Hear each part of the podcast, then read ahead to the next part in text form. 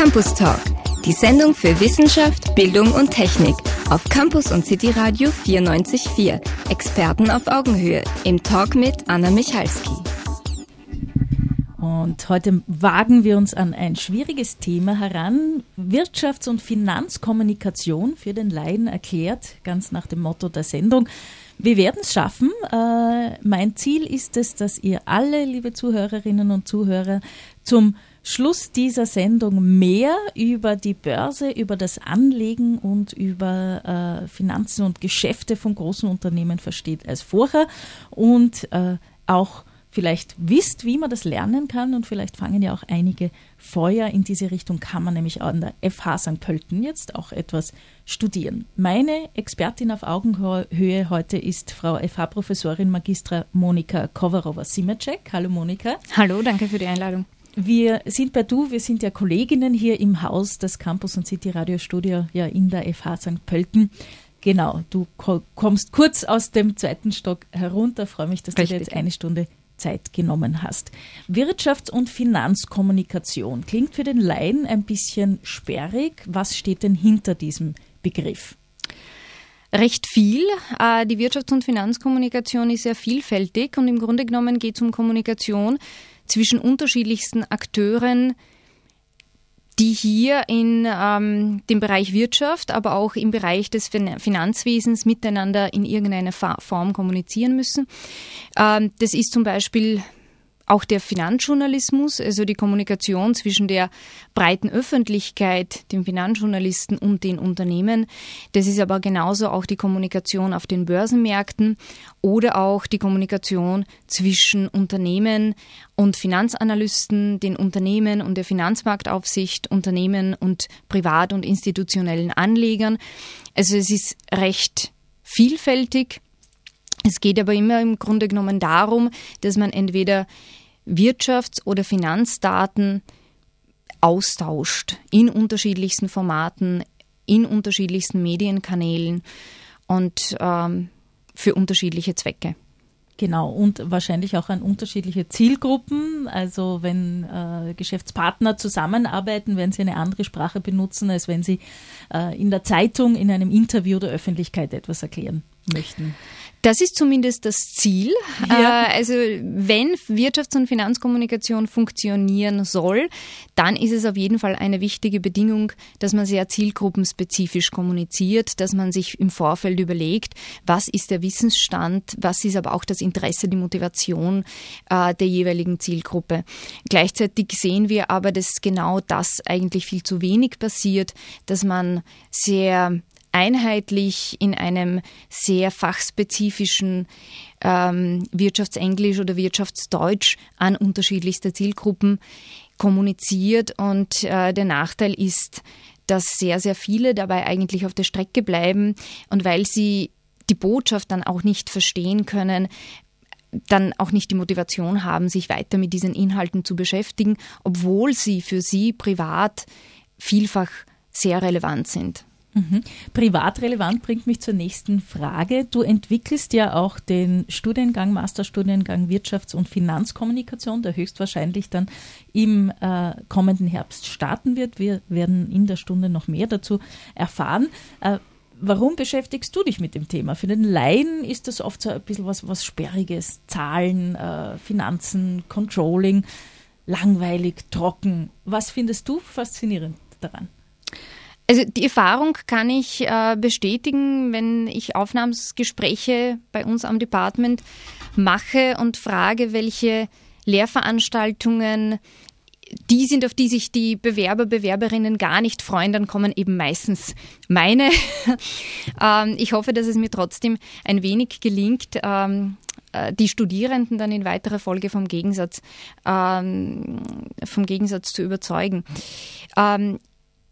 Die Wirtschafts- und Finanzkommunikation ähm, bedient sich, so wie ähm, jedes Feld, einer eigenen Sprache. Und wenn man diese Sprache versteht, dann können das schon sehr spannende Geschichten sein, die hier erzählt werden. Ähm, und die Sprache sind im Grunde genommen Zahlen, Zahlen, Kennzahlen, Daten. Und ähm, wenn man diese Sprache nicht spricht, dann ist man wirklich ähm, erschlagen von Zahlenfriedhöfen, von Grafiken, äh, Tabellen, die man im Grunde genommen nicht versteht. Wenn man aber lernt, dieses Vokabular zu verstehen, die Zusammenhänge zu verstehen, wenn man weiß, wie man was interpretieren kann und soll, in welchem Kontext, wenn man weiß, welche Philosophien, wenn nicht fast Ideologien, welche Gesetze und Überlegungen diesen Zahlen zugrunde liegen, kann es schon sehr spannend werden, äh, weil eine 3 ist nicht eine 3. Eine 3 ist sozusagen zum Beispiel äh, als ein Wert in einem Geschäftsbericht ähm, Symptom für eine Überlegung, wie kann ich zum Beispiel ein Gebäude bewerten. Und da gibt es unterschiedlichste Ansätze. Äh, da gibt es ganz heftige Diskussionen, wie man das sehen kann und zu sehen hat und dann im Endeffekt sehen wird. Ähm, und wenn man sich das vergegenwärtigt, ähm, ist es schon sehr, sehr spannend. Und meine Erfahrung, ich bin eigentlich Controllerin von meinem, ähm, von meinem beruflichen Background, ähm, ist die, äh, dass es immer nur eine Frage dessen ist, wie man die diese Daten, diese Informationen verpackt, ob man sie spannend oder nicht spannend empfindet. Also Infografiken zum Beispiel, die jetzt aufkommen, sind super, sind super spannend, die versteht man, aber sie erfordern eigentlich sehr, sehr viel Hintergrundwissen, damit man es mhm. wirklich begreift. Wie war dein Werdegang? Wie bist du in diese Richtung gekommen? Also ich habe die WU gemacht und äh, zu Beginn meines Studiums hatte ich überhaupt keine Ahnung, wohin es mich dann ähm, verschlägt, ob es Controlling wird, ob es Marketing wird, ob es äh, Organisation wird. Ich habe im Laufe des Studiums ähm, eine Begeisterung äh, entwickelt fürs Controlling, ähm, wobei das für mich immer eben ein Kommunikationsbereich war. Als Controller vermittelt man unterschiedlichste Daten zwischen A und B, zwischen einem Akteur und einem anderen. Äh, jetzt hat man immer mit der Problematik zu tun, diese zwei kommen aus unterschiedlichen Bereichen. Sie haben nicht das gleiche Wissen, sie haben nicht das gleiche Finanz- und Wirtschaftswissen. Äh, manche verstehen diese Zahlen, manche nicht, manche ähm, tun sich leichter mit Text, manche mit Tabellen, manche mit Grafiken. Äh, es geht aber im Grunde genommen, diese Information so zu verpacken, dass man sie sehr schnell erfasst und dass man sie auch für eigene Entscheidungen wirklich sehr schnell und gut, effizient und, und effektiv benutzen kann. Und das war die große Herausforderung. Mhm. Ähm, das war so mein, mein Zugang. Ich habe äh, auch äh, Geschichte, vor allem Wirtschafts- und Sozialgeschichte äh, und Kommunikationswissenschaften studiert. Äh, beschäftige mich jetzt auch im Rahmen meiner DIS mit einem Wirtschafts- Thema, das eigentlich sehr nah an der Kommunikation angesiedelt ist, nämlich mit, äh, mit, dem, äh, mit der Genese des österreichischen Finanzjournalismus, der Kulturgeschichte von Börsennachrichten. Ähm, also das war eigentlich immer ein Thema, das mich beschäftigt hat und das noch lange nicht erschlossen ist und das noch lange nicht auch so funktioniert, wie es funktionieren könnte. Zunächst, bevor wir über den Studiengang Wirtschafts- und Finanzkommunikation an der FH St. Pölten sprechen ein paar Hintergründe. Äh, es gab ja zuvor wahrscheinlich auch Expertinnen und Experten in diesem Bereich. Äh, warum braucht es jetzt diesen Studiengang? Hat sich in, sagen wir mal, im vergangenen Jahrzehnt in dieser Welt so viel getan? Also zum einen hat sich sehr viel getan. Ähm, die Wirtschafts- und Finanzkommunikation ist sicher aufgrund äh, der steigenden Anzahl der Akteure, äh, der möglichen Kanäle, der möglichen Zielgruppe viel komplexer geworden, als es vor 20 Jahren noch der Fall gewesen ist. Also früher hatte ein Unternehmen nur relativ wenige Möglichkeiten, zum Beispiel den Geschäftsbericht an das Publikum, das waren meistens eben Investoren oder Analysten, teilweise eben auch Medien, zu publizieren. Ähm, heute ist das Spektrum der möglichen Interessensgruppen viel größer. Ähm, ein Investor ist nicht ein Investor, sondern es gibt unterschiedliche Investorentypen, äh, je nach Bildung, Interesse, Altersgruppe etc. Äh, diese verwenden auch unterschiedliche Medien. Ähm, also man kann zum Beispiel das Kommunikationsverhalten eines 18-Jährigen, eines 20-Jährigen nicht mit dem Kommunikationsverhalten eines über 60-Jährigen äh, vergleichen. Und insofern sind Unternehmen auch gut beraten, all diese unterschiedlichen Facetten entsprechend zu bedienen. Das ist der eine Punkt. Ähm, es gab natürlich oder es gibt äh, natürlich ähm, Experten, Expertinnen in diesem Bereich. Äh, meistens ist es aber so, dass sie entweder einen finanzwirtschaftlichen, wissenschaftlichen Hintergrund haben und sich die Kommunikations- und Medienkompetenz hart erarbeiten mussten, meistens auch dann im Job sozusagen, ähm, ongoing. Und auf der anderen Seite gab es jene, die aus dem Kommunikations- oder Medienbereich kamen oder kommen, auf der anderen Seite aber eben diese Wirtschafts- und Finanzexpertise nicht haben. Und ähm, das äh, merkt man teilweise auch und da gab es diesen äh, Aufschrei, ist vielleicht zu viel gesagt, aber doch das klar kommunizierte Bedürfnis äh, der Unternehmen und der gesamten Branche, dass es ganz gut wäre, wenn es einen Studiengang gäbe, der eben beide Kompetenzen von Anfang an vermittelt. Nicht nur diese zwei, sondern auch jene, die heutzutage absolut dazugehören, damit man dieses Feld bespielen kann. Äh, das ist das Recht, also Kapitalmarktrecht, Medienrecht, äh, Datenschutz, IT-Recht. Das spielt ganz stark mit hinein. Ähm, unter anderem eben auch, und das ist der vierte Aspekt, die durch die Digitalisierung, äh, durch die Veränderung der Informations- und Kommunikationstechnologien, die dem allen zugrunde liegen. Also man muss im Grunde genommen diese vier Felder mhm. gut beherrschen, damit man hier mitspielen kann. Du hast jetzt einige Punkte genannt, die wir so auch im Programm wiederfinden, im, na, wie sagt man, Lehrprogramm, die Curriculum, Studieninhalte ja. im Curriculum.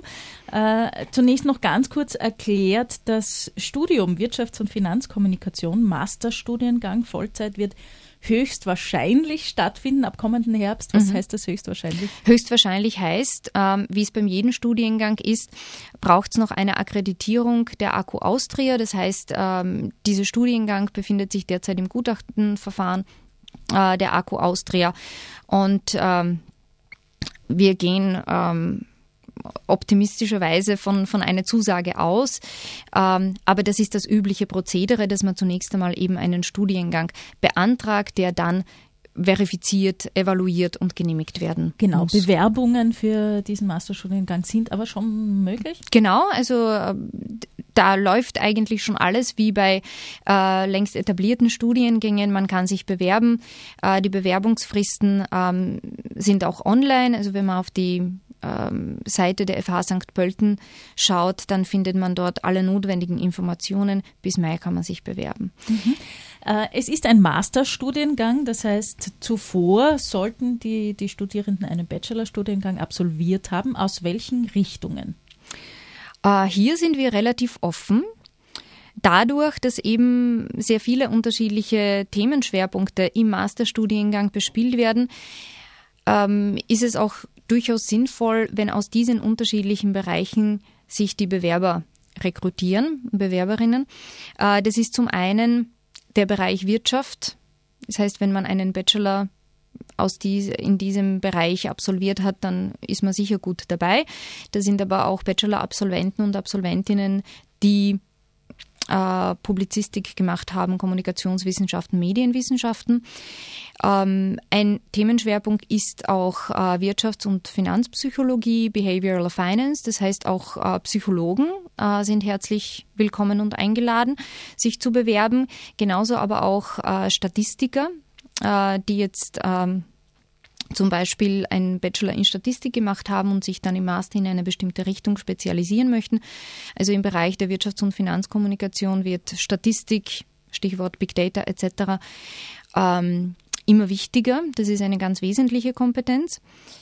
Ähm, aber genauso auch Absolventen von Rechtsstudien die dann in Richtung äh, Kapitalmarktrecht gehen möchten. Mhm. Ich denke, das ist auch sehr äh, befruchtend im Studiengang dann, wenn die Kolleginnen und Kollegen aus so vielen verschiedenen Richtungen kommen. Da können ja die einen von den anderen lernen.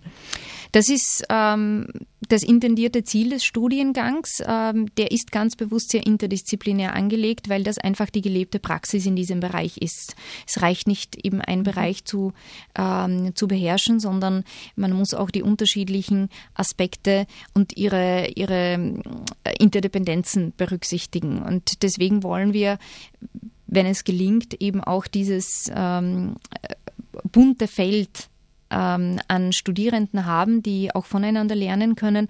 Wir haben vielfach Praxisprojekte mit dabei, wo eben alle diese Kompetenzen wichtig sind, damit das Projekt äh, meistens in Kooperation mit einem Unternehmen mhm. auch umgesetzt werden kann. Äh, man kann sich im Übrigen auch am 24.11., da ist der Infoday, ähm, informieren, welche Möglichkeiten hier offen stehen und was das Studium mhm. bringt. Wir gehen auch gleich näher auf die Kooperationspartner ein, die ganz wichtig sind. Generell ja eine Ausbildung auf einer Fachhochschule praxisorientierter als auf der Uni, aber das wird auch immer mehr. Ähm, ein paar Eckpunkte noch. Internationale Studierende können auch kommen. Es ist, glaube ich, relativ viel auf Englisch im Curriculum. Es ist sehr viel auf Englisch, ähm, aus einem simplen Grund. Ähm, das ist die Sprache der Finanzwelt. Ähm, man muss auch per Gesetz sozusagen auf Deutsch und auf Englisch äh, entsprechend kommunizieren äh, können. Ohne Englisch kommt man hier eigentlich nicht viel weiter. Wir haben äh, zwei Ebenen gewählt, um die Studierenden mit wirklich ausgezeichneten Englischkenntnissen auszustatten. Äh, zum einen gibt es über drei Semester hinweg ähm, Englischlehrveranstaltungen im Bereich Financial, Legal and Scientific English. Das heißt, das ist schon sehr fokussiert auf die jeweiligen Themenschwerpunkte. Und zum anderen wird ein Drittel der Lehrveranstaltungen, der Fachveranstaltungen auf Englisch abgehalten. Von Expertinnen, die ähm, schon lange im akademischen Bereich tätig sind, unterrichten, auch im Forschungsbereich tätig sind, aber auf jeden Fall auch in der Praxis tätig sind. Ähm, und dort eben das ähm, tagtäglich erleben, wie wichtig Englisch ist, wenn sie zum Beispiel an internationalen Börsenmärkten ähm, traden und so weiter. Mhm. Ähm, Praxis und Kooperationspartner aus der Praxis. Mit wem, mit welchen Institutionen oder Unternehmen könnte ich da im Rahmen des Studiums in Kontakt kommen? Also ein ganz großer Kooperationspartner, mit dem wir seit äh, Jahren zusammenarbeiten, ist die Wiener Börse. Die Wiener Börse mm, ist ein sehr gutes Beispiel, wie man zum Beispiel Wirtschafts- und Finanzkommunikation ähm, betreiben kann, sehr erfolgreich betreiben kann. Ähm, Sie sind äh, jetzt in Social Media gegangen. Ähm, sie haben aber auch die ganz, ganz professionelle äh, Kommunikationspraxis zwischen dem jeweiligen Börsenmarkt, den Unternehmen, Analysten und Medien. Ähm, also hier kooperieren wir schon lange auf unterschiedlichen Ebenen, zum einen bei Praxisprojekten, zum anderen bei Forschungsprojekten. Ähm, also das ist ein, ein ähm, auf jeden Fall ein Kooperationspartner, der auch hier sehr präsent sein wird. Äh, zum anderen ist es der Circle of Investor Relations Austria. Das ist ein Verband, ähm, nicht nur börsennotierte, auch darüber hinaus ähm, äh, von Unternehmen, äh, bei denen Finanzkommunikation eine wesentliche Rolle spielt. Ähm, hier können wir auch über den Verband äh, mit vielen unterschiedlichsten Unternehmen zusammenarbeiten. Was könnte da eigentlich anfallen? Zum Beispiel die Gestaltung von Geschäftsberichten. Wie kann man diese Daten besser aufbereiten? Oder das Konzipieren äh, oder Optimieren einer E-Investor Relations Website. Äh, das wären alles denkbare Projekte, die man in Zusammenarbeit mit Unternehmen umsetzen kann. Ähm, das ist auch ähm, äh, was haben, wen haben wir noch? Die industriellen Vereinigung haben wir noch dabei. Ähm, äh, Finanz, äh, das Forum für Finanzjournalisten in genau, Österreich. Strabag habe ich noch gelesen. Genau. Genau.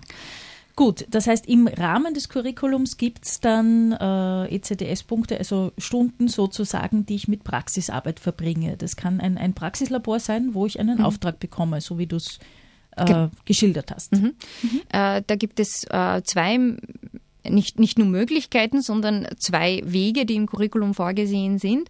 Zum einen kann man sich im Rahmen des Studiums äh, spezialisieren. Man hat drei spezielle zur Auswahl und zwei davon muss man wählen. Das kann sein entweder Investor Relations oder äh, Financial Reporting und Controlling oder Data and Financial Journalism. Ähm, hier gibt es eine einführende Lehrveranstaltung äh, die aber schon auf fundierten Vorkenntnissen aufbaut, also wo man schon sehr, sehr tief in der Materie drinnen ist. Dann werden kleinere Case Studies bearbeitet in einer darauffolgenden Lehrveranstaltung und der Abschluss dieser speziellen ist eben ein praxisnahes Projekt in Kooperation mit Unternehmen. Und dann im vierten Semester gibt es dann für alle ein großes Projekt, wo idealerweise all die während des Studiums erworbenen Kompetenzen mit hineinfließen. Soweit das Studium. Alle Infos natürlich auf der Website www.fastp.ac.at. Aber es wird hier nicht nur der Studiengang vorbereitet, sondern äh, ihr forscht auch zu diesem Thema am Department Medien und Wirtschaft. Eine Arbeits- und Forschungsgruppe habt ihr eingerichtet. Was macht die? Wie heißt sie und was macht sie? Die Forschungsgruppe läuft unter dem Namen Financial Communications. Ähm, wir betreiben es äh, zusammen mit äh, Tassilo Pellegrini und Tatjana Aubram und untersuchen hier unter Einbindung der Studierenden ähm, viele unterschiedliche Bereiche. Die Studierenden können entweder im Rahmen vom Forschungslabor an bereits laufenden Themen arbeiten oder im Rahmen von ihren Bachelor- und Masterarbeiten hier partizipieren. Und ähm, hier haben wir wirklich schon sehr spannende Themen bearbeitet, die wir dann auch in der Scientific Community, aber auch in der äh, Praxis äh, sozusagen unter Unternehmen etc. Ähm, gut angebracht haben. Äh, das äh, kann zum Beispiel sein Financial Literacy. Äh, wie viel Finanzwissen haben Österreicher und Österreicherinnen. Das ähm, ist sehr spannend gewesen. Das haben wir auch in Kooperation mit der Schweiz gemacht. Das heißt, hier haben wir auch eine Kontrollgruppe gehabt äh, und haben geschaut, wer ist schlauer, die Österreicherinnen und Österreicher oder und? und? ja, die Schweizer haben gewonnen, muss man sagen. Aber das war auch klingt, nicht klingt so. fast wie ein Klischee. Ja, es äh, bestätigt ein gewisses Klischee. Das, ja. Äh, das muss man schon sagen. Ähm, wir haben uns aber zum Beispiel auch angeguckt, äh, wie steht es um die österreichischen Investor Relations Websites. Also wie, wie kommunizieren eben Unternehmen, börsennotierte mhm. Unternehmen an die unterschiedlichen Zielgruppen. Äh, ja? Ich, ich bin noch hängen geblieben ja. beim vorigen Thema. Ja. Du musst mir das jetzt noch erzählen. Wie viel Finanzwissen haben die Österreicherinnen und Österreicher? Das will ich jetzt wissen. Es ist auf jeden Fall ausbaufähig und zwar stark ausbaufähig. Äh, wir haben ähm, zwei Dinge getestet. Zu einem die Selbsteinschätzung in Bezug auf das Finanzwissen. Was glauben Sie, wie gut kennen Sie sich aus? Ähm, und zum anderen das faktische Wissen. Und das faktische Wissen haben wir getestet anhand von insgesamt ähm, elf Fragen. Fünf Fragen waren so Basisfragen zu wirklichen Basiskonzepten äh, der Wirtschaft, Zinseszins. Ich veranlage 100 Euro auf einem Sparbuch bei einem Zinssatz von 2%, wie viel bekomme ich nach zwei Jahren raus? Ähm, oder was bedeutet eine Inflation von 1,3 Prozent? Kann ich mir dann später mehr oder weniger um den gleichen Betrag kaufen? Also wirklich die Basiskonzepte, die uns auch alle im Alltag betreffen. Und dann waren das ähm, Fragen zum Verständnis unterschiedlicher Finanzinstrumente. Was ist eine Aktie? Was passiert, wenn ich eine Aktie erwerbe? Äh, was ist der Unterschied zwischen Aktie und Anleihe? Welches Finanzinstrument, welche Veranlagungsmöglichkeit ist risikoreicher, äh, wie funktioniert eine Börse. Und ähm, dann zum Anlageverhalten, wie sollte man Risiko streuen, was ist Risikostreuung mhm. etc. Und ähm, bei den Basisfragen sind wir auch noch gut unterwegs gewesen. Also da haben wir den Schweizern das Wasser reichen können. Aber dort, wo es ein bisschen komplexer geworden ist, wo es eben um den Finanzmarkt ging, ähm, da haben die Österreicherinnen und Österreicher stärker nachgelassen. Wir mhm. haben aber vor allem eben getestet, ähm, wie hängt es, ähm, wie, wie, hängt die Selbsteinschätzung mit dem faktischen Wissen zusammen? Und da haben wir festgestellt, äh, dass sich die Menschen hier tendenziell überschätzen. Mhm. Sie glauben, dass sie mehr wissen, als sie de facto wissen. Das ist natürlich eine, eine gewisse Gefahr, wenn man dann äh, Geld veranlagen möchte. Wir haben aber auch ähm, untersucht, wie sich ähm, Menschen informieren, wenn es um Finanzthemen geht. Welche Medien, welche Quellen, welche Referenzpunkte spielen hier eine relevante Rolle? Mhm. Und wie weit hängt es wieder mit dem Wissen, mit dem Finanzwissen, mit der Bildung ähm, zusammen? Was würde die Leute motivieren, sich mehr mit diesen Themen auseinanderzusetzen? Das heißt, da könnte man vielleicht auch äh, weitere Projekte ableiten. Mhm die das Ziel haben, mehr Wissen zu verbreiten. Weil man kann ja sowas nicht, oder könnte man das in der Hack vielleicht, könnte man das unterrichten? Oder wie, wie kann man, man das Wissen der Österreicherinnen steigern? Also ich glaube, dass man sogar viel früher beginnen könnte, wo es vielleicht gar nicht so darum geht, das eine oder andere Finanzinstrument zu erklären, sondern grundlegende Zusammenhänge, wie Wirtschaft funktioniert. Ähm, die Wirtschaft ist ähm, im Prinzip so bestimmend in unserem Alltag, in unserem Leben, dass wir sehr vieles nicht verstehen, wenn wir die Wirtschaft nicht verstehen. Sie ist so eng verwoben mit der Politik, ähm, dass es ganz wichtig ist, hier auch ein gewisses Grundwissen zu haben. Äh, man kann ähm, zum Beispiel schon Kindern erklären, äh, was es braucht, bis ein Produkt hergestellt wird, ähm, was es kostet, ein gewisses Produkt herzustellen, wer entlang der Produktionskette wie viel davon abbekommt sozusagen, dass man vielleicht auch ein bisschen äh, das Verantwortungsbewusstsein als Konsument äh, steigert. Äh, aber auch eben, wo nehmen wo nimmt der Staat das Geld her, um gewisse Infrastruktur bereitzustellen? Wo nehmen Unternehmen das Geld her, um Arbeitsplätze zu schaffen?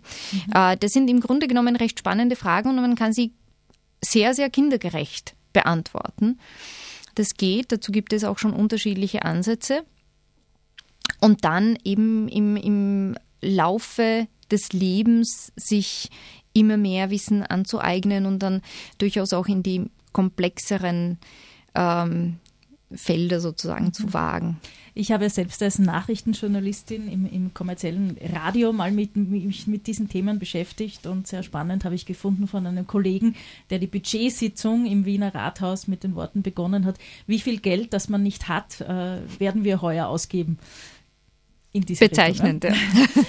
Gut, ähm, soweit einige Projekte, so viel Zeit haben wir gar nicht mehr, dass wir da alles nennen könnten. Wichtig aber vielleicht noch bei der Forschungsgruppe Financial Communications, ihr äh, macht auch eine Veranstaltung oder seid, äh, wirkt da mit oder mhm. ist das, muss ich kurz nachfragen, ist die Forschungsgruppe Veranstalter? Die ist erst nachher entstanden. Also wir okay. haben das Symposium vor vier Jahren ins Leben gerufen ähm, als eine Austauschplattform, ähm, als eine Tagung, äh, wo ähm, die, die, die Praxis, die Scientific Community, äh, aber auch sozusagen wir aus, dem, äh, aus der Lehre, aus dem Studienbereich äh, partizipieren.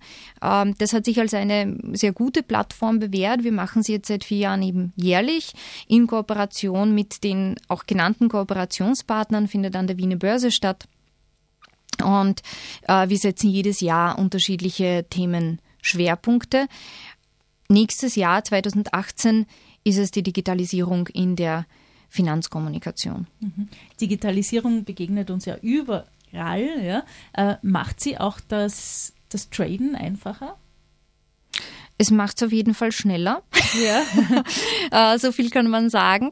Ähm, dadurch, dass hier viel mehr möglich ist, ähm, nimmt aber auch die Komplexität gewaltig zu.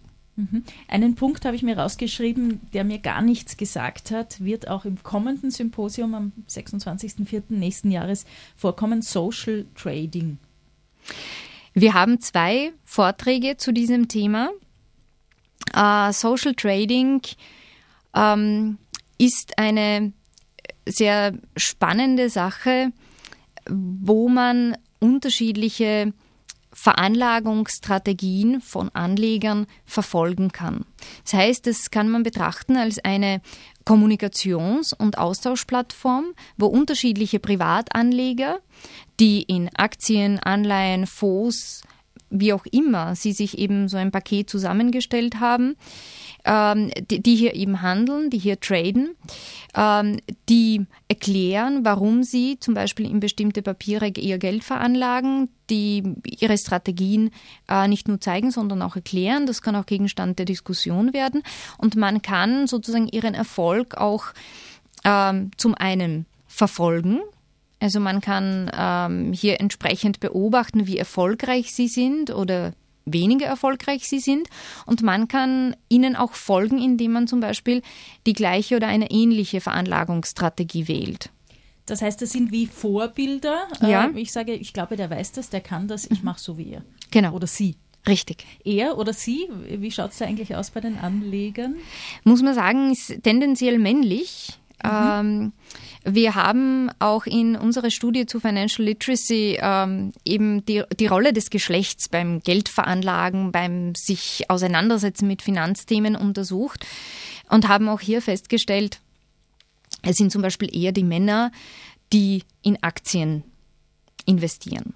Mhm. Die Bei, risikobehafteter sind oder wie sagt man Risiko? Ris genau. Risikoreicher als Anleihen zum Beispiel. Zum Beispiel, mhm. genau. Ähm, also das ist auch eine Erklärung, warum Männer eher in Aktien investieren, weil Männer tendenziell der eigenen Einschätzung nach risikoaffiner sind als Frauen. Frauen sind ein bisschen vorsichtiger. Das spiegelt sich auch wiederum darin, dass zum Beispiel bei Gold und Immobilien Frauen und Männer de facto gleich sind. Mhm. Äh, Frauen eher vorsichtiger sind und eher in das Geld in Sparbuch anlegen würden, was nicht immer Sinn macht, mhm. aber es ist eine vorsichtigere Strategie als, als Aktien. Und äh, der zweite Erklärungsansatz, warum Männer eher in Aktien oder in alternative, sehr risikoreiche Finanzinstrumente investieren, ist, dass sie, wie sich auch bei dieser Studie unter anderem herausgestellt hat, ähm, ihr Wissen tendenziell überschätzen. Ah. Frauen genau umgekehrt. okay, muss ich mit meinem Lebensgefährten ja. reden. Okay, ähm, hast du, das habe ich eingangs vergessen, ich wollte dich ja noch fragen, hast du Aktien? Ich habe einen Fonds, wo Aktien mit dabei sind. Mhm. Ja. Und ist das für dich die Hauptanlage? Nein, das ist es definitiv nicht. Oder ist es mehr so ein Spielgeld? Äh, nein, also es ist eine, ähm, eine sehr langfristig äh, geplante und, und äh, sozusagen ähm, angelegte Sache. Äh, es ist nicht so, dass ich jetzt im Minutentag beobachte, wie sich da der Stand verändert. Ähm, das ist äh, eher eine Art Vorsorge, als Vorsorge gedacht.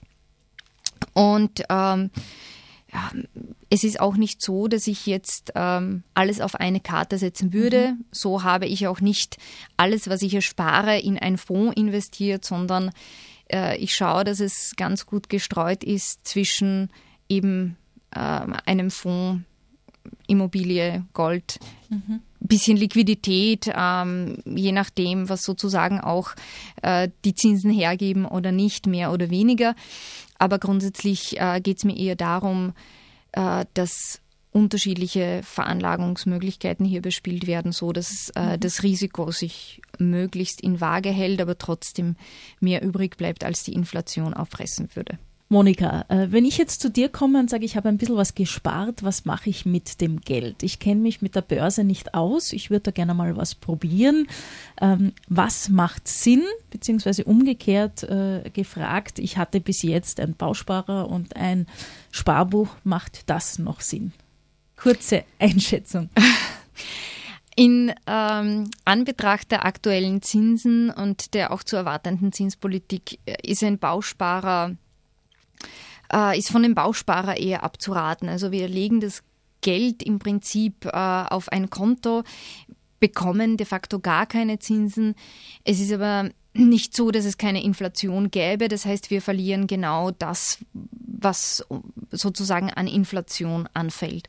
Ähm, auf der anderen Seite muss man aber schon sagen, dass für jeden eine gewisse Liquidität notwendig ist. Also man sollte schon einen gewissen Betrag in ständig verfügbaren Geldern beiseite haben. Für das Auto kann kaputt gehen, die Waschmaschine kann kaputt gehen, ähm, was auch immer. Ähm, also man sollte sozusagen diese ähm, plötzlichen Lücken, die hier entstehen, schon aus dem verfügbaren Kapital decken können, ohne dass man dafür groß einen Kredit aufnehmen muss. Mhm.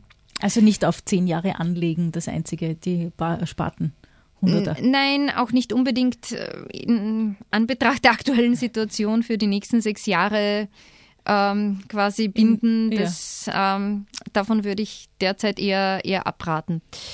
Ansonsten kann man es so pauschal nicht sagen. Das kommt sehr auf das eigene ähm, auf das eigene Risikoverhalten drauf an. Es gibt ähm, Menschen, die sind eher risikoaffin, die anderen sind eher risikoavers. Gut, kann der eine eher in Aktien, der andere eher in Anleihen oder in entsprechend gemischte Fonds investieren, wo der Anteil der Aktien und Anleihen auch unterschiedlich ausgeprägt ist. Das wäre auch eine Möglichkeit. Ähm, was auf jeden Fall ein Thema, vor allem für unsere und uns nachfolgende Generation, eigentlich schon ist, nicht werden wird, sondern längst schon ist, ist die Pensionsvorsorge. Also wir können nicht davon ausgehen, dass wir eigentlich aus der staatlichen Pension, die wir dann in Zukunft erhalten, den gleichen Lebensstandard aufrechterhalten können, den wir während der Erwerbstätigkeit haben werden, idealerweise. Das heißt, da wäre es ganz gut, wenn man jetzt schon auch wenn man mit 20 nicht unbedingt an die Pension denkt, aber trotzdem ein bisschen, äh, bisschen in die Zukunft schaut und sich überlegt, ähm, wie möchte ich da eigentlich im späteren, ähm, in späteren Jahren versorgt sein. Und je früher man beginnt, umso niedriger sind die monatlichen Beträge, die spürt man dann nicht so stark, ähm, wie wenn man dann erst mit 40, 45 feststellt, ich sollte irgendetwas für die Pensionsvorsorge tun. Also mhm. das ähm, wäre auch eine Möglichkeit, dass man sich damit auseinandersetzt. Aber mit 20, 30 hat man eigentlich nicht das Geld, dass man einfach ruhigen Gewissens beiseite stellen kann und sagen, wenn ich es habe, wenn ich damit irgendwas gewinne, ist es gut und wenn ich es verliere, spielt es keine Rolle. Also da denkt man eher an Eigenheim, Eigentumswohnung, Haus etc. Ähm, in diesem Kontext ist es vielleicht wichtig, zu wissen, vor allem für Jugendliche, äh, dass man jetzt nicht nur in den sozialen Medien ein vollkommen transparentes Wesen ist, sondern genauso auch in der Finanzwelt. Also alles, was man eigentlich tut, ähm, alle Transaktionen, die nachvollziehbar sind, die werden auch gesehen und die werden auch beobachtet. Das heißt, wenn man zum Beispiel äh, relativ leichtsinnig einen Handyvertrag abschließt, und dann nicht in der Lage ist, die ähm, Zahlungen zu bedienen, dann wird das auf jeden Fall quasi gespeichert und ähm, die Bank weiß es. Also die mhm. Bank weiß, okay, mit 18, 19 war man eben nicht entsprechend zahlungsfähig. Diese Information geht dann mit einem mit. Äh, die hat man sozusagen auf dem auf der persönlichen Liste, die ist dort vermerkt. Und es kann dann teilweise dazu führen, dass man gewisse Schwierigkeiten bekommt, wenn man dann zum Beispiel mit 25, 30 etc. Ähm, einen Kredit aufnehmen mhm. möchte. Mhm. Also dessen sollten sich auf jeden Fall alle bewusst sein. Man ist auch hier transparent und jede Entscheidung, die man trifft in diesem Bereich, ist eine Entscheidung, die schon auch nachhaltige Folgen für einen haben kann. Also man sollte im Voraus überlegen, kann ich es mir leisten? Ist es drinnen? Kann ich es eigentlich auch dann bedienen, wenn zum Beispiel das Einkommen für ein, zwei, drei Monate ausfällt, ähm, damit man hier nicht viel später, was man nicht ahnen würde, in eine Bredouille gerät. Mhm. Ganz prinzipiell, wenn ich jetzt sage, ich habe zum Beispiel während meines Studiums 700 Euro gespart, kann ich damit an der Börse schon was machen oder fressen die Kosten da eher den Betrag auf? Wenn ich sage, ich möchte jetzt mal was ausprobieren, ich möchte Aktien kaufen oder das Geld in einen Fonds. Also das legen. ist durchaus möglich. Man geht dann nicht direkt zur Börse, sondern man geht zu einer Bank. Die Börse ist sozusagen nur der Handelsplatz, aber es wird über die Hausbank eigentlich abgewickelt. Äh, das ist eine Möglichkeit. Ja, man kann auch kleinere Beträge anlegen. Man kauft sich ein, zwei, drei Aktien und schaut, wie sich diese entwickeln. Mhm. Ähm, das ist sicher eine, eine gute Erfahrung. Ich würde auf jeden Fall vorher jedem anraten, sich entsprechend zu informieren. Es ist heutzutage nicht so, dass wir zu wenig Informationsmöglichkeiten hätten. Wir haben tendenziell zu viel. Ähm, als Beispiel auf der Seite von der Wiener Börse äh, kann man sich sehr viel Wissen aneignen, grundlegendes Wissen darüber, wie eine Börse funktioniert, was unterschiedliche Finanzinstrumente sind, wie sie funktionieren, mit welchem Risiko sie einhergehen. Man kann dort auch einen Quiz für Anfänger und einen Quiz für Fortgeschrittene machen, sehr wohl mit der Botschaft, wenn du hier nicht entsprechendes Wissen hast, dann eigne es dir lieber mhm. vorher an. Mhm. Ähm, haben, haben, Sie, glaube ich, so richtig in Radioform auch? Auch gesehen. das. Also es gibt unterschiedliche, es gibt auch diesen Faktencheck, also es gibt so Wissensfragen, die sehr interessant sind, ähm, die sich auch äh, mit dem Thema beschäftigen, wie hängt zum Beispiel der Finanzmarkt mit der Volkswirtschaft zusammen, welche Interdependenzen, welche Wechselwirkungen gibt es hier. Also man versteht nachher recht viel, äh, wie wir die Innovation zum Beispiel durch Börsenkapitalisierung und so weiter äh, gefördert Mhm. Uh, und dann gibt es das, uh, wie du gesagt hast, Börsenradio, uh, wo unterschiedliche Akteure des Finanzmarktes zu unterschiedlichen Themen ihre Meinung und ihr Wissen zum Besten geben. Okay, du hattest mich jetzt mit dem Quiz. Ich weiß, was ich jetzt in der Mittagspause mache. äh, vielen herzlichen Dank, Monika Kovarova-Simacek, für diese Einblicke in die Finanzwelt. Und falls wir ein paar Interessierte gewinnen konnten, für den Masterstudiengang Wirtschafts- und Finanzkommunikation. Nochmal, wo finde ich die Infos? Ähm, die findet man auf der Website von der ähm, FH St. Pölten. Unter Medien und Wirtschaft Masterstudiengänge gibt es eben den Masterstudiengang Wirtschafts- und Finanzkommunikation. Und zu unseren äh, Forschungstätigkeiten findet man den Blog financial-communications.fhstp.ac.at. Herzlichen Dank, dass du im Studio warst. Danke.